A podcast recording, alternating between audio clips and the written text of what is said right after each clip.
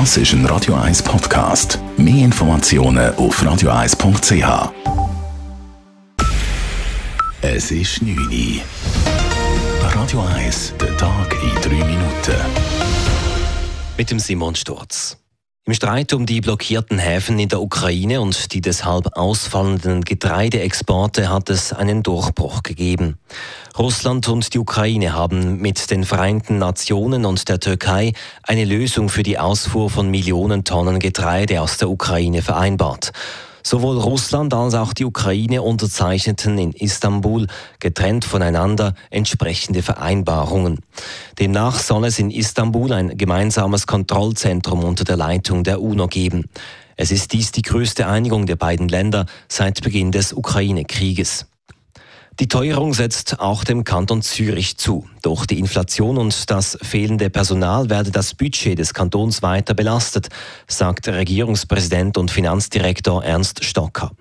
Die Situation sei weiterhin herausfordernd und schwer abzuschätzen, selbst wenn die Wirtschaft derzeit gut unterwegs sei. Firmen, denen geht es allen recht gut. Es wird Geld verdient im Moment. Man merkt es an den Margen an. Wir haben Teuerung.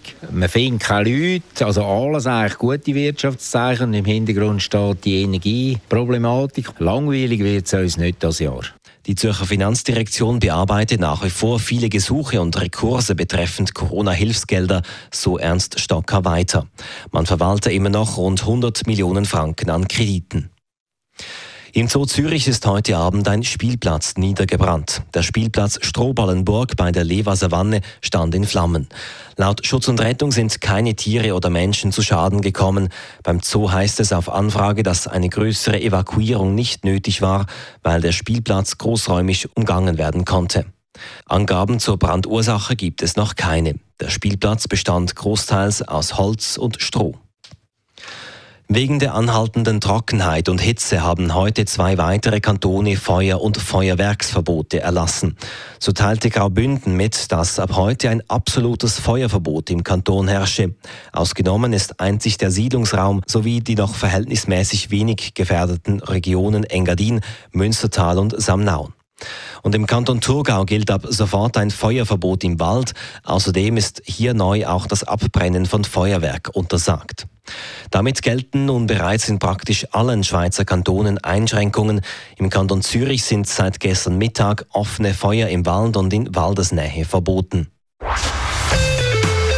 Radio 1 Wetter. Am Abend und in der Nacht kann es immer mal wieder Gewitter geben und auch morgen am Morgen kann es da und dort regnen und gewittern. Erst am Nachmittag beruhigt sich das Wetter und es wird sonnig. Es ist aber nach wie vor heiß bei bis zu 28 Grad.